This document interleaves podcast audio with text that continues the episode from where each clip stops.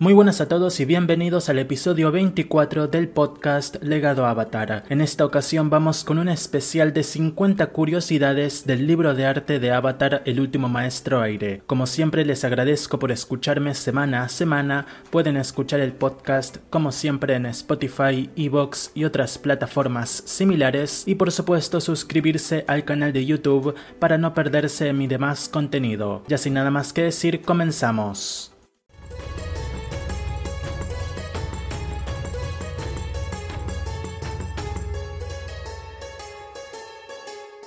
El libro de arte de Avatar El último maestro aire, cuyo título oficial es Avatar El último maestro aire, el arte de la serie animada, se lanzó al mercado el 19 de mayo del 2010 y contiene piezas artísticas de la producción de la serie original de Avatar, además de comentarios de sus co-creadores Michael Dante y Martino y Brian Konietzko. Una segunda edición se lanzó el 25 de noviembre del año 2020, incluyendo una nueva portada hecha por Brian Konietzko, 8 páginas de contenido adicional y un nuevo prólogo escrito por Jen Luen Yang, conocido autor de cinco de las seis trilogías de cómics posteriores a la leyenda de Ang.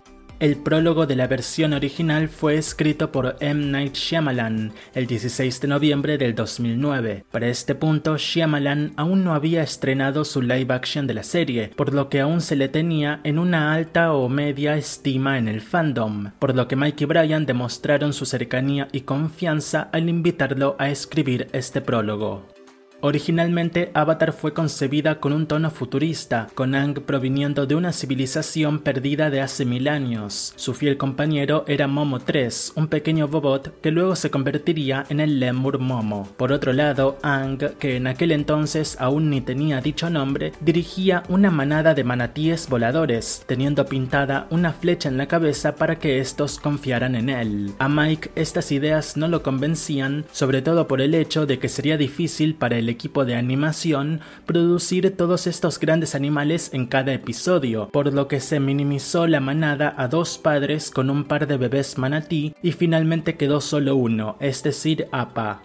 Sin embargo, y antes de tener a la manada de manatíes, el niño de la flecha en la cabeza tenía un oso pevo como compañero, cuyo diseño no se mantuvo pero más tarde se utilizó para Naga, la mascota y animal guía de la siguiente avatar.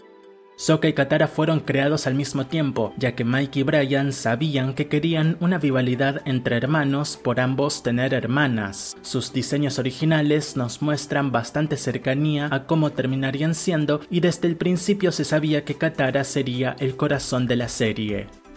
Entre todas las reuniones previas a siquiera pensar en el piloto, Eric Coleman, en aquel entonces vicepresidente de animación de Nickelodeon, les propuso que mientras que estaba bien que se tuviera un gran villano final, el Señor del Fuego, estaría bien que hubiera un villano joven como ellos que los persiguiera en cada episodio, y así es como nació Zuko. Desde el principio sabían que en algún punto Zuko se volvería bueno, pero no sabían aún ni cómo ni cuándo.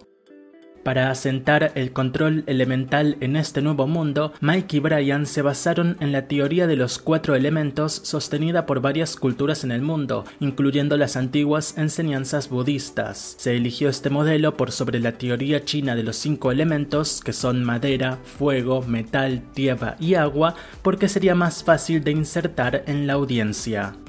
Originalmente Brian estuvo interesado en el estilo de pelea Shaolin del Norte, buscando todo maestro de dicho estilo en Los Ángeles. Así es como dio con Sifu Kisu, quien, tras comentarle la idea que tenía para su serie animada, comenzó a lanzar varias ideas, entre las que destacó darle a cada elemento y cada nación su propio estilo de combate. Posteriormente, Sifu Kisu se convirtió en el consultor de artes marciales de la serie.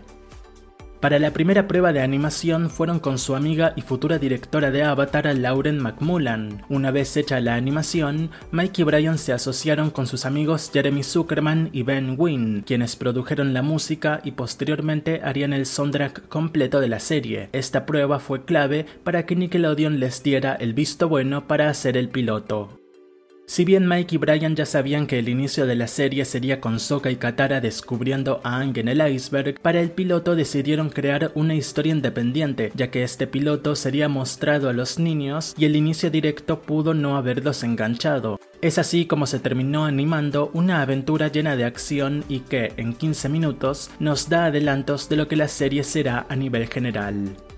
A la hora de buscar estudios de animación, Mike y Brian fueron rechazados por su objetivo principal, los estudios japoneses, ya que estos no querían trabajar con estadounidenses. Finalmente se unieron a Teen House de Corea del Sur, de donde obtendrían un gran aliado futuro, el director de animación John Jung-ki. El piloto fue un éxito y Nickelodeon ordenó una serie de 13 episodios. Cuando la producción de la serie finalmente comenzó, Mike y Brian comenzaron a llenar los puestos del equipo con sus mejores amigos y colaboradores, entre los que destacan Dave Filoni, quien terminaría dirigiendo episodios como Jet y El Espíritu Azul, y el escritor Aaron East, quien propondría que el entonces tío malhumorado de Zuko, que además es su maestro, tenga una personalidad más tranquila y divertida. Cuando eligieron a Mako para darle voz, este actor le dio a Airo una gran sabiduría y compasión. Sao fue creado como un opuesto de Zuko al que éste se tuviera que enfrentar cada cierto tiempo. Mike lo creó en base a las interpretaciones de Jason Isaacs como el coronel británico en El Patriota y Lucius Malfoy en las películas de Harry Potter. Al momento de elegirle un actor de voz, Mike pidió a alguien parecido a Jason y el director de voz le trajo al propio Jason Isaacs, quien le dio el toque final de malicia al personaje. Mike y Nick Siles tuvieron la idea de un grupo de mujeres guerreras japonesas aisladas del mundo. Al necesitar una líder, Suki fue creada. Suki le cayó también a los escritores, artistas y por supuesto a los fans que la trajeron de vuelta más adelante en la serie y se terminó ganando, de acuerdo a las palabras de Brian, una posición estable en el equipo Avatar. Boomy fue creado mientras Brian viajaba a Seúl para ver y supervisar a los animadores. John O'Brien, parte del equipo de escritores, había ideado un episodio en el que un viejo Bay loco pone a Ang en una serie de pruebas, uniéndolo entonces a la idea que había tenido Mike de que Boomy fuera un viejo amigo de Ang. Para los diseños de Jet y su banda, Mike y Brian trajeron desde JM Animation a View Ki-hyun, quien le dio personalidad a todos estos personajes. Las producciones finales les gustaron tanto que los personajes volverían más tarde en la serie. Elsa Garagarza se unió a la producción apenas salió de la Escuela de Arquitectura y su prueba fue diseñar la Sala del Trono de la Nación del Fuego. Se le dieron tres palabras clave, egipcio, chino y atevador. Como la orden inicial de episodios por parte de Nickelodeon fue de tan solo 13, Mike y Brian decidieron que este último episodio fuera lo suficientemente interesante como para ganar una más amplia renovación, creándose así el episodio del Espíritu Azul, el cual originalmente sería el Espíritu Rojo, pero se lo cambió tanto porque de este modo iba a aparecer una versión coreana antigua de Spider-Man, así como porque el color le asociaba demasiado a la Nación del Fuego, por lo que la audiencia supondría rápido que el enmascarado era Zuko. Para el diseño de la máscara, Brian se basó en el personaje chino Dragon King Nuo, debiendo simplificar el diseño para que fuera posible animarlo. El personaje de Jun fue creado en base a una amiga de los co-creadores, Lisa Yang, nombrando a su Shirshu igual que su mascota, Naila. Jong Jong, por su parte, fue diseñado en base al presidente de DR Movie, uno de los estudios que estaba animando la serie. Siempre disfrutaban ir a cenar con él y lo veían como un villano de James Bond, así que sin dudas querían agregarlo. Los diseños de la tribu Agua del Norte fueron creados para lucir totalmente opuestos a lo visto en la tribu Agua del Sur. Los ciudadanos debían verse elegantes pero sin quitar que vivían en el Polo Norte. Brian y Mike hicieron un viaje a Beijing en la primavera del 2005 con sus dos objetivos siendo visitar la Gran Muralla China y la Ciudad Prohibida. Su guía turístico, sin embargo, los llevó también a un parque de arquitectura en donde ese día había una exposición especial con docenas de edificios históricos de China. Con solo una hora hasta que el parque se vara y al día siguiente ya acabando su viaje, Brian y Mike se repartieron y tomaron fotografías de todo lo que vieron. Estas fotos luego serían usadas por los diseñadores de fondo para crear Basing C. De acuerdo a Mike DiMartino, el fuego de Azula fue coloreado en azul por dos motivos. El primero es un motivo argumental, para demostrar que ella era una prodigio en el fuego control. El segundo motivo es práctico, para que al momento de animar sus batallas con Zuko se pudieran diferenciar de buena forma los ataques de cada uno. Brian comentó que Azula fue uno de los personajes que más rápido se crearon, esto en gran parte gracias a Aaron East. También destaca como Grey Delisle la interpretó de manera brillante y por último la describe como la más compleja, interesante y peligrosa villana de la serie. El diseño original para Toph era el de un duro, alto y musculoso chico adolescente, pero cuando comenzó la escritura del libro 2, Aaron East propuso que lo cambien por una pequeña niña. Mike y Brian se negaron al principio, pero finalmente fueron convencidos. Entonces vieron la oportunidad de traer de regreso a la actriz de voz de Meng, Jessie Flower, quien los había encandilado con su personalidad en el libro 1. El estilo de pelea de Toph es distinto a cualquier otro maestro tierra. Sifu Kisu contactó a un amigo, Sifu Manuel Rodríguez, quien era experto en el estilo de pelea mantis religiosa del sur. De acuerdo al cariñosamente llamado Sifu Mani, este estilo fue iniciado por una mujer ciega. La piedra, el contrincante más conocido de Toph en las peleas clandestinas, fue diseñado en honor al legendario luchador Dwayne Johnson, La Boca. No obstante, quien le terminó dando voz al personaje fue Mick Foley, el luchador conocido como Mankind. En el episodio de Trabajo Duro, se suponía que Toph tendría un agujero en su traje de piedras a la altura de su nariz y su boca. Sin embargo, en el proceso de animación, se elevó por error la abertura a la altura de sus ojos, pasando desapercibido y terminando en el producto final. De acuerdo a Brian, Long Feng era su segundo villano favorito detrás de Azula en el libro 2, llegando a considerarlo incluso un personaje más profundo y vil que el villano principal, el Señor del Fuego Sai. Aaron East tuvo la idea de crear el episodio Aventuras en Basing C, el cual fue un respiro para el equipo de producción de la épica e intensa línea argumental principal. Es en este episodio en el que se sumó el equipo Joaquim Dos Santos, quien si bien tenía buena fama por su animación de acción, sorprendió a todos con cómo manejó la comedia en escenas como la cita de Zuko y Jin. El episodio Los días perdidos de APA, o como se le conoce en Latinoamérica, La Odisea de APA, se ganó un premio de la Sociedad Humanitaria Génesis por su retrato del maltrato animal en los circos. Los dragones de la pesadilla de Zuko representan las dos mitades de su alma atormentada. Se le asignó la voz de Azula al dragón azul para que coincidiera con el fuego azul del personaje. Desde la Biblia de la serie escrita en 2003 ya se tenían la mayoría de ideas del épico final de la serie, incluyendo Sokka y Toph secuestrando una aeronave, Zuko y Katara enfrentando a Azula en el palacio y Aang encebándose en una esfera de piedras en su batalla final con Osai. Una de las notas incluso decía, Ang no mata a Osai. En su lugar, usando una técnica solo disponible para el avatar, le quita sus poderes de fuego control y lo deja como un hombre débil. Sin embargo, no fue hasta tres años después cuando definirían qué técnica sería. Los escenarios volcánicos de la Nación del Fuego se inspiraron en Islandia y gracias a un viaje soñado que Brian por fin pudo hacer a dicho país, los animadores tuvieron fotografías específicas. Se definió a los paisajes como crudos, escabrosos y violentos, con una terrible belleza que encapsulaba a la perfección el turbulento hogar de Zuko.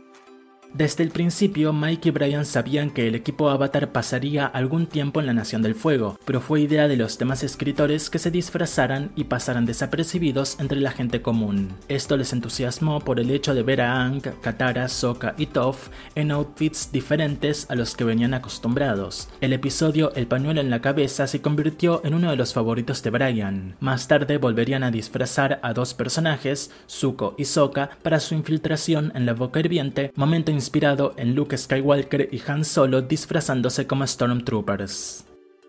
Tras modelar a Jun y los piratas en base a algunos amigos, Mike y Brian sabían que querían diseñar un personaje en base a Sifu Kisu, por lo que cuando se presentó el objetivo de crear a Piandao lo tuvieron claro desde el principio.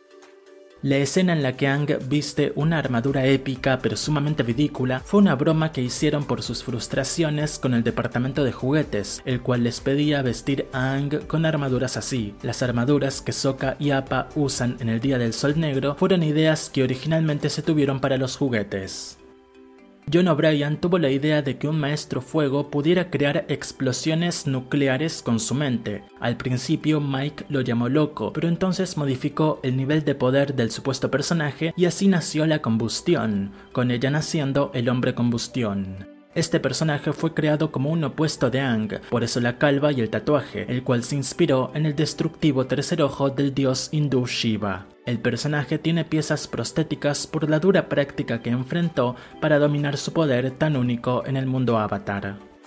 El episodio El Avatar y el Señor del Fuego fue uno de los más complejos de la serie, debido a todos los escenarios que se tuvieron que crear y el cómo debieron avanzar la edad de los personajes, cambiando pronto de diseños, sin contar el hecho de que debían contar la épica vida del Avatar Boku en un episodio de 22 minutos. Desde la Biblia de la serie ya se tenía escrito que el nivel más alto del agua control era controlar el agua dentro de otra persona para moverlo como un títere. El equipo de escritores del episodio La Titiritera lo llamaron oficialmente Sangre Control, además de que fue interesante tener una villana maestra agua saliéndose por un momento del molde de que todos los villanos fueran de la Nación del Fuego. Si bien se amaban las ideas locas que Ethan Spalding, uno de los diseñadores de personaje, tenía para la serie, en general se lo tenía que limitar bastante. Cuando llegó el episodio de Pesadillas y Fantasías, sin embargo, se le dio vía libre y así se formaron los diseños al más puro estilo anime de Ang y Osai en sus encuentros imaginados, así como los Appa y Momo humanoides.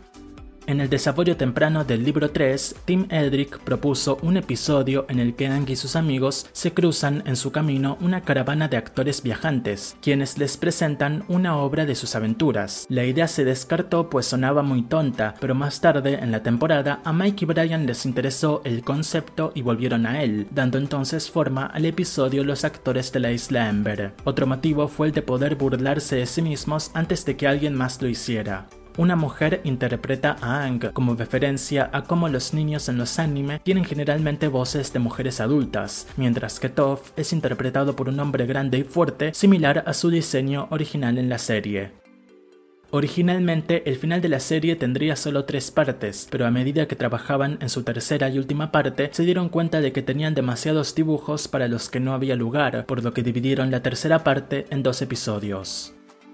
Desde el principio se tenía la idea del león tortuga del final, siendo la criatura más antigua del mundo, parte de la era anterior al avatar y al control de los elementos. Es por esta gran importancia que se plantó al animal en varios puntos a lo largo de la serie. Primero, en la introducción de cada episodio, segundo, cuando Ang ve una pintura de leones tortuga en la biblioteca de Wan Shitong, y tercero, cuando se ven estatuas de leones tortuga en los jardines del maestro Piandao. A pesar de todos sus esfuerzos, los co-creadores afirman que el león tortuga no les quedó tan imponente y épico como lo habían imaginado y diseñado, asegurando que en este libro de arte se puede ver como lo querían.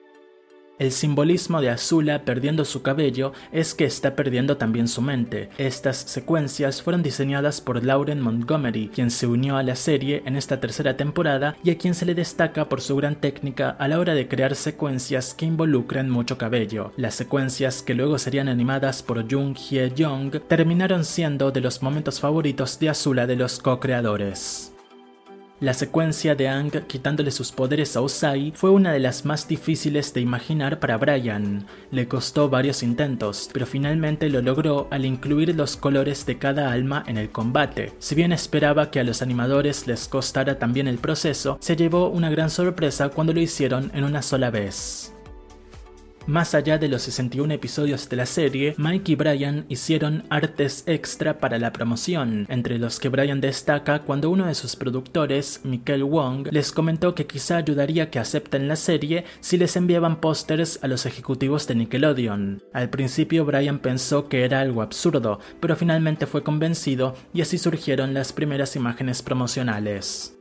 Brian creía fervientemente en que las portadas de los DVD debían ser muy especiales, pues era un objeto que los fans se llevarían a casa y tendrían por muchos años, por lo que se esforzó en proveer de artes que en verdad reflejaran la esencia de la serie. Si bien algunos les quedaron, según él, no tan buenos como pudieron ser, se alegró mucho cuando desde Dark Horse eligieron uno de ellos para la portada de este libro. El calendario circular que se ve en el planetario de la biblioteca de Wan Tong requirió de mucho trabajo, pero finalmente en la serie no se pudo ver mucho de este. Sin embargo, para uno de los pósters promocionales del libro 2, tuvieron el gusto de poner dicho calendario en lo más alto de la imagen, a su vez que cumplían con las directrices de que los pósters fueran al estilo de películas.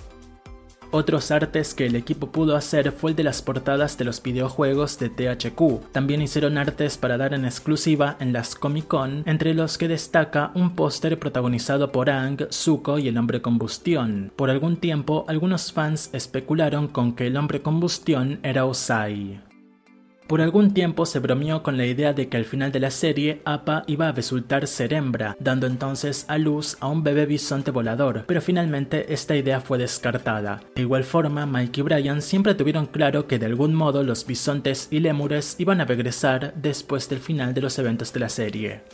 Cerca del final de la producción del libro 2, Nickelodeon les solicitó que hicieran algunos cortos para colgar en páginas web o pasar por la cadena en cortes comerciales. Así es como surgieron los tres cortos chivis de la escuela, El Pantano y La Batalla de Elementos. Estos cortos fueron utilizados por el equipo de producción para relajarse tras las más intensas jornadas laborales y están llenos de referencias y fanservice. Y bueno, estas han sido las 50 curiosidades del libro de arte de Avatar El último maestro aire. La próxima semana nos encontramos para hablar de más curiosidades del libro de arte, pero esta vez de los libros 1 y 2 de la leyenda de Kova. No te lo pierdas. Gracias y hasta la próxima.